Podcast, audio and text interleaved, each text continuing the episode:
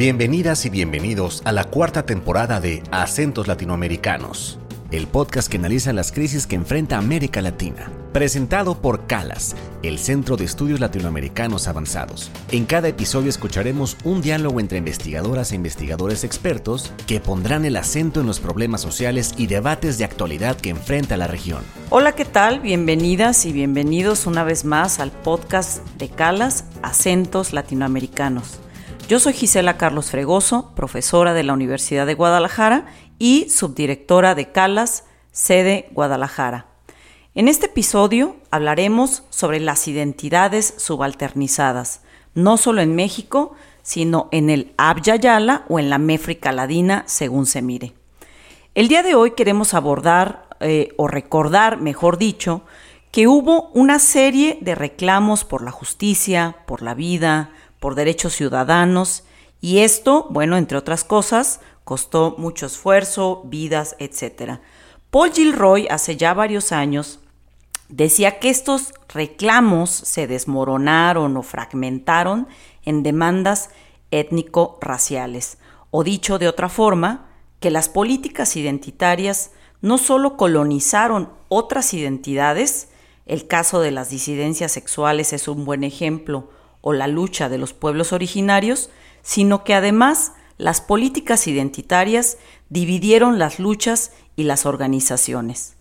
Sin embargo, no podemos dicotomizar y dejar de lado los matices.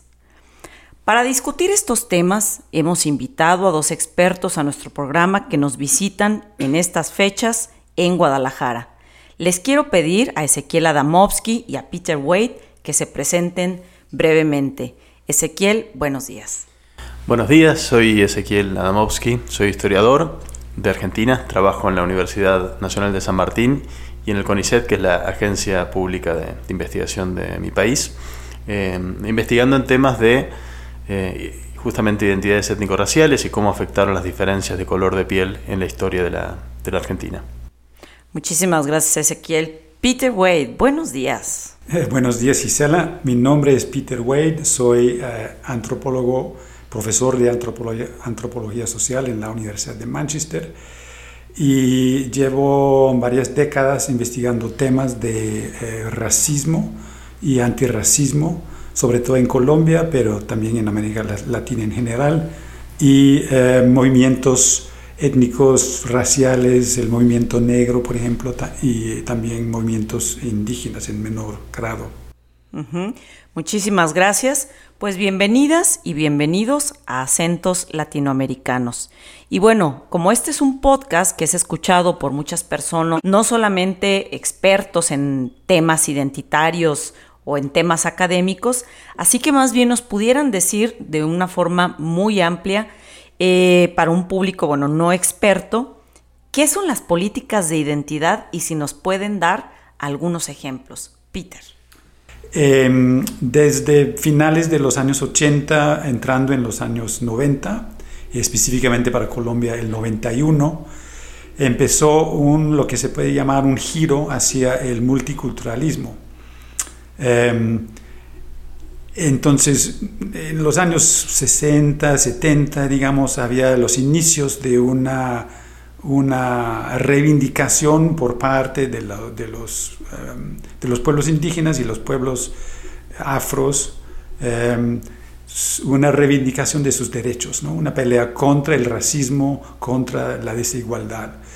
Em, y dejando un poco detrás las peleas basadas en la idea de clase, ¿no? de la explotación de clase y anotando que esas, esas luchas en base de clase no respondían a los problemas que enfrentaban los pueblos indígenas y los pueblos afro, afroamericanos en cuanto a, a, ser víctimas del racismo o de la marginalización. Entonces hubo todo un movimiento de reclamo de los derechos étnico-raciales, ¿no? o sea, movilizarse como pueblos étnico-racial.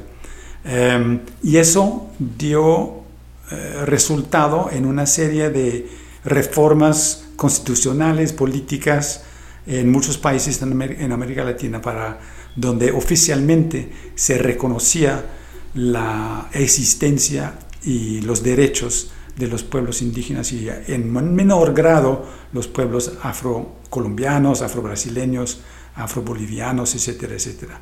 Entonces eso es el, el panorama desde los principios de los años 90, es reconocer oficialmente a esos pueblos y otorgarles la posibilidad de mm, acceder a ciertos derechos derechos de la tierra, derechos a una educación eh, enseñando aspectos de la historia específica de África o de los africanos en América Latina, etc.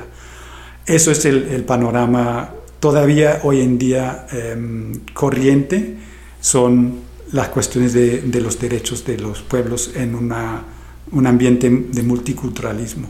Gracias, Peter. Ezequiel, en el caso argentino, por ejemplo, ¿Qué se ha dicho de las políticas de identidad y si nos puedes hablar un poco? En nuestro caso eh, hay un panorama similar al que acaba de, relatar Peter en el sentido de que las políticas eh, del multiculturalismo, de afirmación de los derechos de las comunidades a, tener su identidad y su, y su dignidad, eh, se abrieron camino, en, sobre todo en la década de 1990, y fueron bastante fecundas y colaboraron con las eh, agendas reivindicativas muy anteriores que tenían los pueblos originarios de Argentina. Por ejemplo, la Constitución nueva de 1994 de mi país reconoció por primera vez la preexistencia de comunidades originarias con derechos eh, propios y, especiales, y también colaboró en la reemergencia de un activismo afro que en nuestro país hacía mucho tiempo que no, que no tenía visibilidad pública. ¿no? Eh, al mismo tiempo generó un escenario en el cual hay, otras diferencias eh, étnico-raciales que afectan la vida de las personas que tuvieron menos eh, ocasión de visibilizarse y de, afirmarse, que fueron todas aquellas que no están relacionadas con un grupo étnico particular.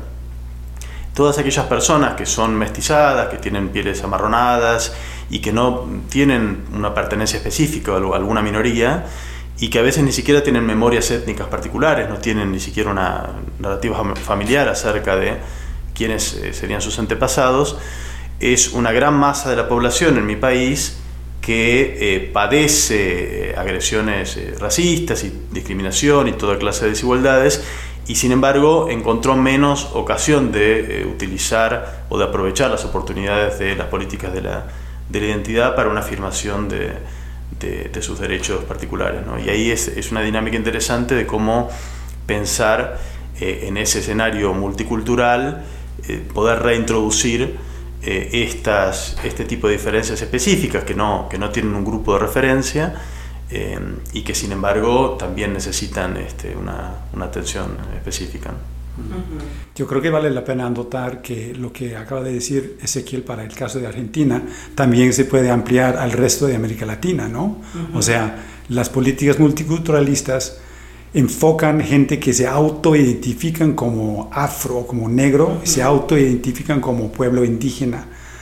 Y todo el resto de la población que no se autoidentifica de esa manera, pero que todavía tienen pieles morenas y pueden ser víctimas del racismo, no tienen cabida dentro de, de esos esquemas multiculturalistas porque no tienen una identidad cultural específica. Son mexicanos, son argentinos, son colombianos y pueden ser víctimas del racismo, pero no tienen la manera de expresar esa, ese reclamo dentro de las de las paradigmas del multiculturalismo, porque no tienen una cultura específica. Agregaría eh, a esto una, una dimensión importante que las, las, políticas centradas en la, en la afirmación de una identidad eh, pueden lograr avances significativos eh, sin necesariamente tocar la cuestión de las diferencias de clase que en América Latina están muy relacionadas con las diferencias étnico-raciales. ¿no?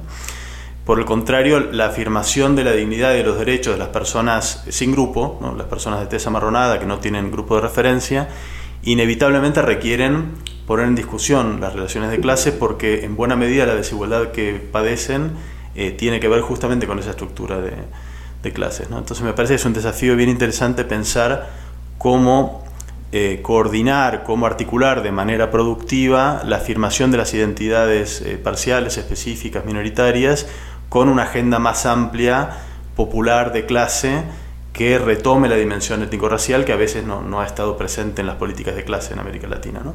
Es, es, un, es un lindo momento interesante para pensar esa articulación que me parece fundamental. Claro. Ezequiel, por ejemplo, en este sentido, ya nos hablaste un poquito, ¿no? Pero ¿qué lugar ocupan las identidades de clase como en esta era multicultural? ¿Y cómo, y cómo se relaciona con el criollismo? ¿Qué es el criollismo en la Argentina, Ezequiel? En Argentina es un caso bien interesante porque las identidades de clase están muy asociadas a identidades raciales, ¿no? Eh, normalmente de, de manera implícita, a veces explícita, pero las identidades, por caso, la, identidad de clase media en Argentina se construyó muy en relación con la idea de, lo, de una clase media que, viene de la presencia de inmigrantes europeos, con una narrativa que nos dice que el progreso nacional viene de la mano de lo europeo y de, esos inmigrantes europeos, y una especie de orgullo de clase asociado al ser blanco.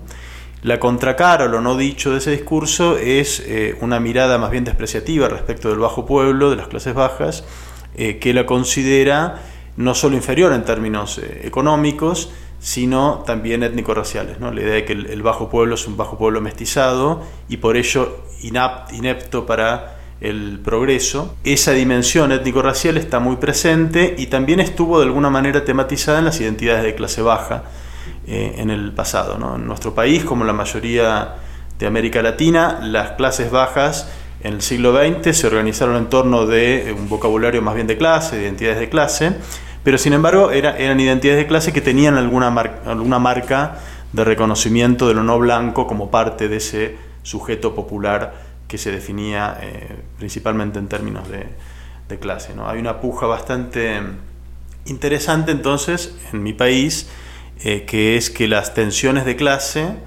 eh, tienen una traducción o una implicancia en los relatos acerca de la nación, en cómo se percibe la nación, qué cuerpos son los que tienen derecho a representar lo, argentino, con narrativas contrapuestas, unas que apuntan lo argentino como lo blanco, lo europeo, y en ese sentido diferente de América Latina, y otras visiones que por el contrario ponen el eje en las similitudes de lo argentino con lo latinoamericano y visualizan lo argentino como, bueno, más, bien mestizado, eh, múltiple o incluso moreno. Y el criollismo eh, tuvo un papel importante en ese, en ese escenario. El criollismo es, como se define en, Argentina, es eh, toda la, admiración que hubo por las historias de gauchos rebeldes. ¿no? El gaucho es el emblema de lo, de lo argentino, se supone que eh, la Argentina, además de ser un país supuestamente blanco europeo, es, la cuna de los gauchos, ¿no?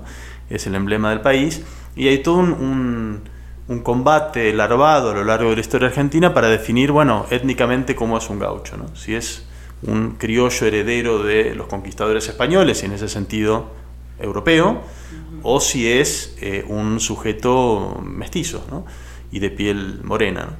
La admiración por el gaucho muchas veces fue una forma oblicua, indirecta, de reponer la presencia de lo mestizo y lo moreno como parte de la nación, que justamente los discursos blanqueadores o oficiales más bien negaban. Pues vamos a un breve corte y regresamos en un instante a esta discusión sobre identidades subalternizadas en América Latina. No se vayan y ahorita volvemos. Recuerda visitar nuestra página www.calas.lat diagonal publicaciones para encontrar los perfiles de los expertos de este episodio, así como bibliografía complementaria sobre el tema que exploramos hoy. Estamos de regreso en Acentos Latinoamericanos, donde hoy nos acompañan dos científicos sociales, Ezequiel Adamovsky de Argentina y Peter Wade de Inglaterra. Em, Ezequiel, yo estaba buscando alguna de tus producciones y en, una donde hablas sobre las autonomías me llama mucho la atención porque, bueno, hay una historia sobre autonomías indígenas en América Latina, particularmente México, con el levantamiento eh, zapatista. Y en este capítulo eh, ves a la autonomía dentro del Estado-Nación como un engrosamiento del Estado. ¿Nos pudieras explicar este salto o cómo es que, ocurre ¿no? la autonomía de estar este, como nada con el Estado. La referencia que se me ocurre, bueno, es el zapatismo, que es una forma de antirracismo, que no le nombran así, etcétera, a entender la autonomía como parte del Estado y sus implicancias o implicaciones en las políticas identitarias. Concretamente, estoy pensando, citas ahí el movimiento Sinterra, ¿no?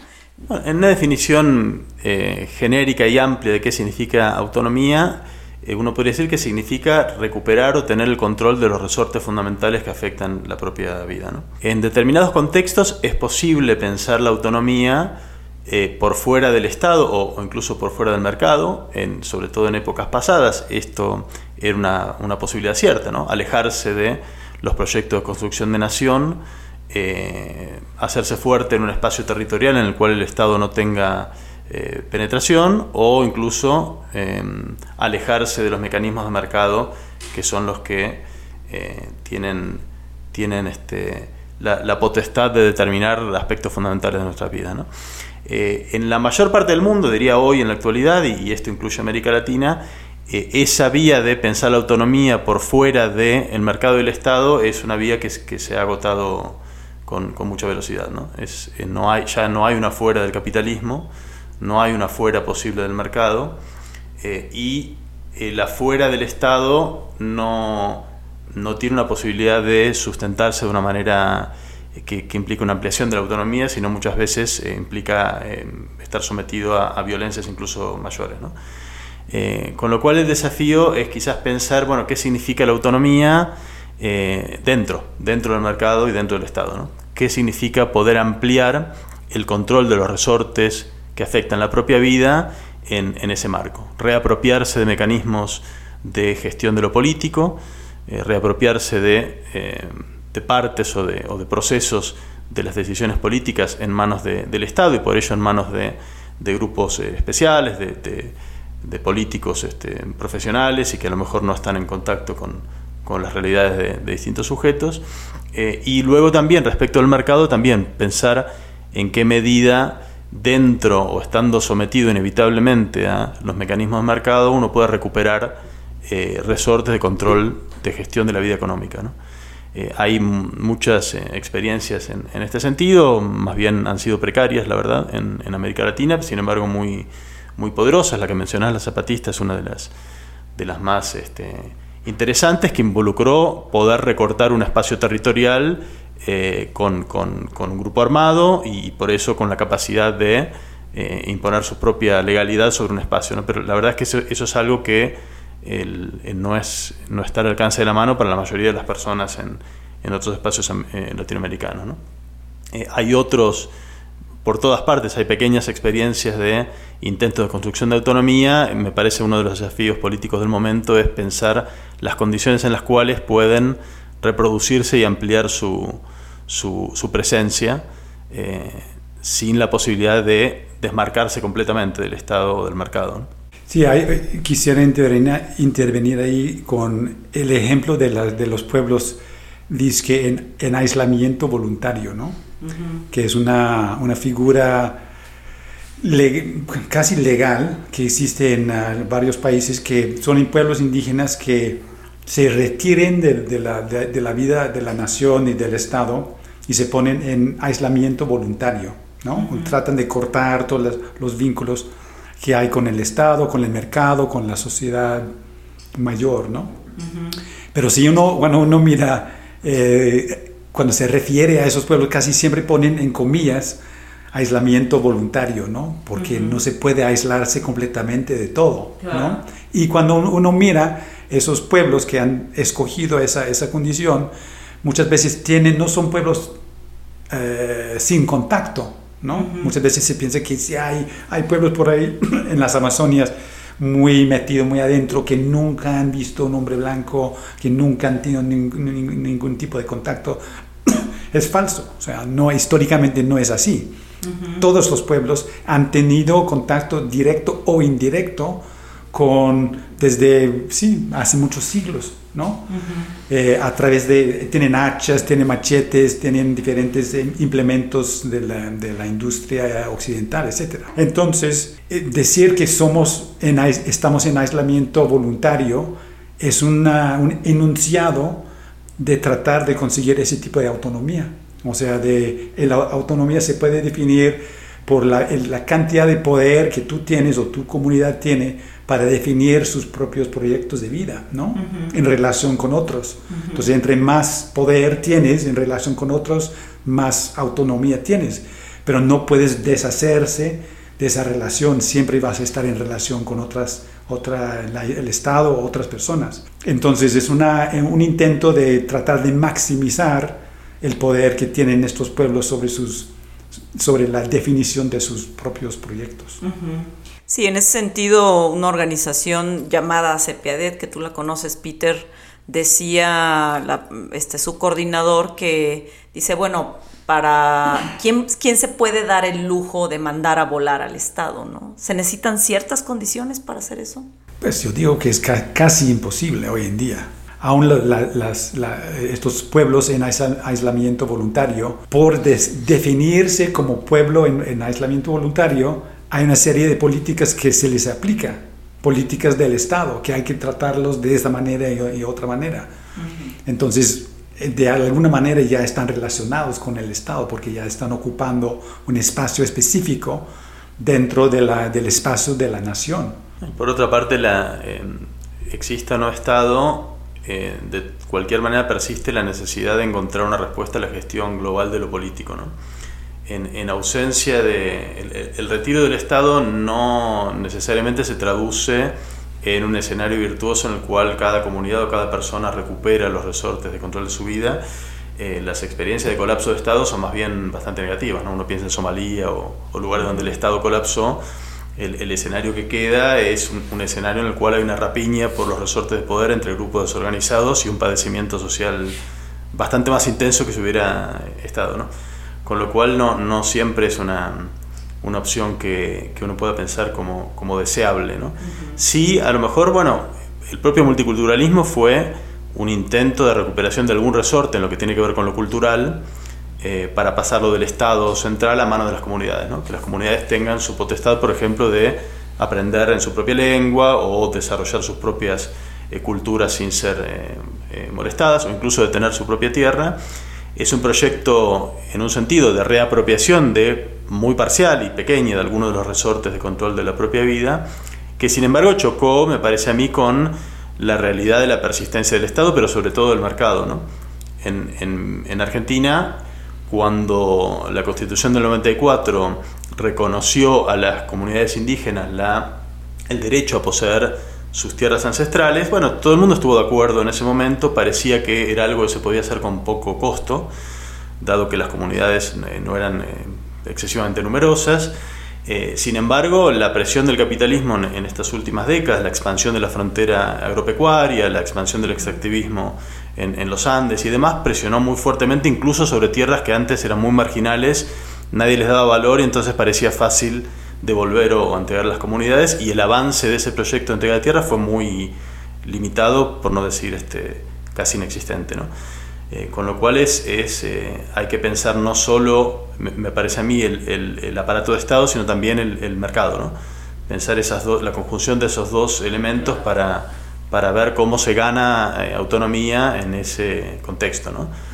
Finalmente, para cerrar, el alza, el incremento de las ultraderechas a nivel global. Eh, ¿Qué va a pasar con las luchas antirracistas? Sí, no soy muy optimista, la verdad. Me ha sorprendido, me ha impresionado mucho la facilidad con la cual derecho populista, o sea, no es tanto la derecha como tal, sino el populismo derechista el, el populismo, la, capacidad de ciertas, ciertas, ciertas ideas, ciertos conceptos, ciertos valores políticos, de captar una gran parte de las masas, ¿no? O sea, usualmente casi el 50%, cuando, o sea, cuando hemos visto en Inglaterra, en Gran Bretaña, con el, voto para el Brexit, en, en, Francia, por ejemplo, en elecciones recientes, en los Estados Unidos, o sea, el 50% de la población vota por la derecha o de un lado como más yendo hacia la derecha y el 50% vota en el sentido contrario. Entonces, son sociedades completamente polarizadas. Pero dentro de eso, la facilidad que tiene la derecha de ocupar un terreno alto moral, ¿no? O decir que la sociedad tiene que ser así, em, lo bueno es esto, estamos de tu lado, em, el, pueblo, o sea, la élite derechista están diciendo eh, estamos de tu lado, o sea, tienen cierta facilidad de, de, ocupar un terreno alto moralmente que la izquierda de alguna manera no, no, no, no sé por qué no es capaz de, contrarrestar ese poder. O sea, sus narrativas de igualdad o de derechos, eh, etcétera, son fácilmente eh, reencauchados por la derecha como ah, narrativas contraproducentes antipatrióticas, eh, cosas que van a llevar al caos, al desorden, etcétera, etcétera.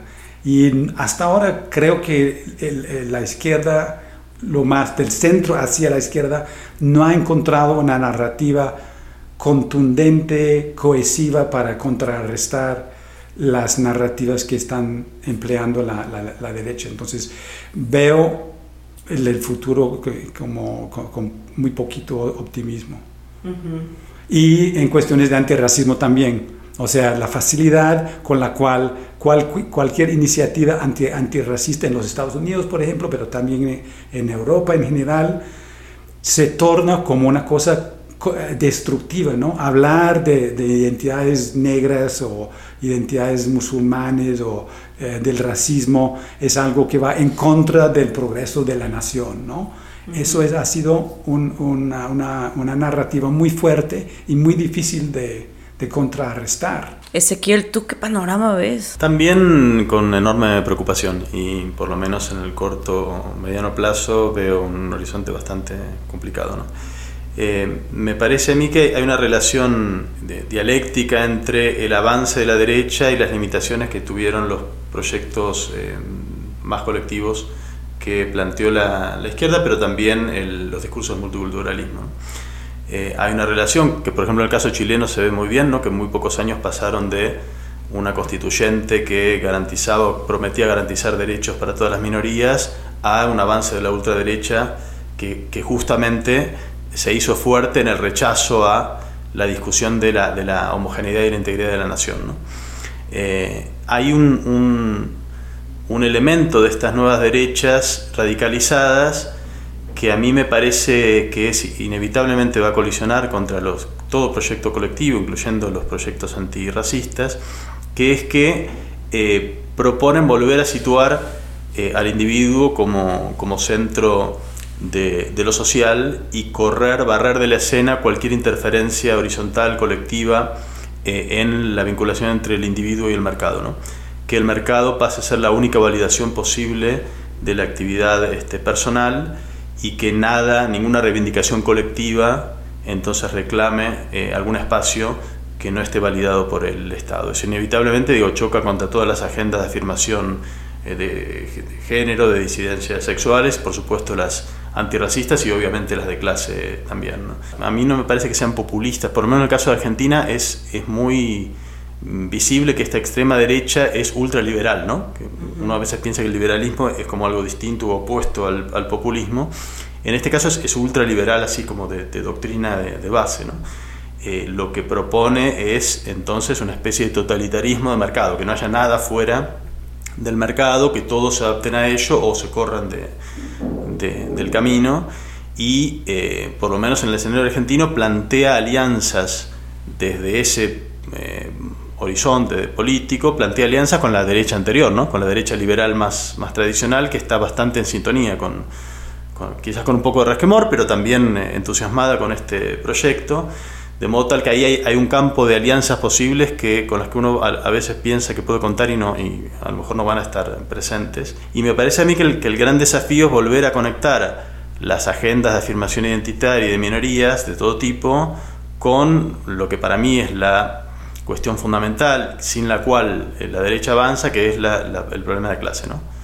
la diferencia de clase. Volver a conectar eh, la, promoción colectiva de la clase con la afirmación de los grupos particulares que la derecha consiguió poner como de, en enemistad, ¿no?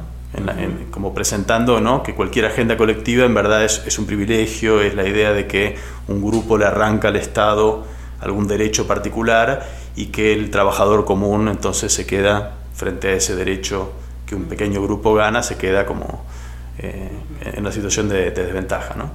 Eh, me parece entonces fundamental volver a colocar la cuestión de clase en el centro de la, de, la discusión y por supuesto en articulación con las, las diferencias y las minorías. Ok, pues muchísimas gracias. En Carlas les agradecemos su participación a los invitados de este episodio, Peter Wade y Ezequiel Adamovsky. Y también les agradezco a todos ustedes que nos escuchan y están con nosotros para discutir sobre las realidades sociales, políticas, económicas y culturales que afectan a América Latina. Yo soy Gisela Carlos Fregoso y nos escucharemos de nuevo en el próximo episodio de Calas, Acentos Latinoamericanos. Hasta la próxima. Calas Acentos Latinoamericanos es una producción del Centro María Civil Amerian de Estudios Latinoamericanos Avanzados. Olvia A. Maesterra Sierra es nuestra productora general. La producción ejecutiva corre a cargo de Jogen Kemner. La edición es de Mitzi Pineda y la música y postproducción en nuestros episodios pertenece a Carlos López. Escucha nuestros episodios cada dos semanas en tu plataforma de podcast favorita. No olvides visitar nuestra página www.calas.lat para acceder a contenido extra de este episodio y seguirnos en redes sociales. Nos puedes encontrar en Facebook, YouTube, Instagram y Twitter como arroba calacenter.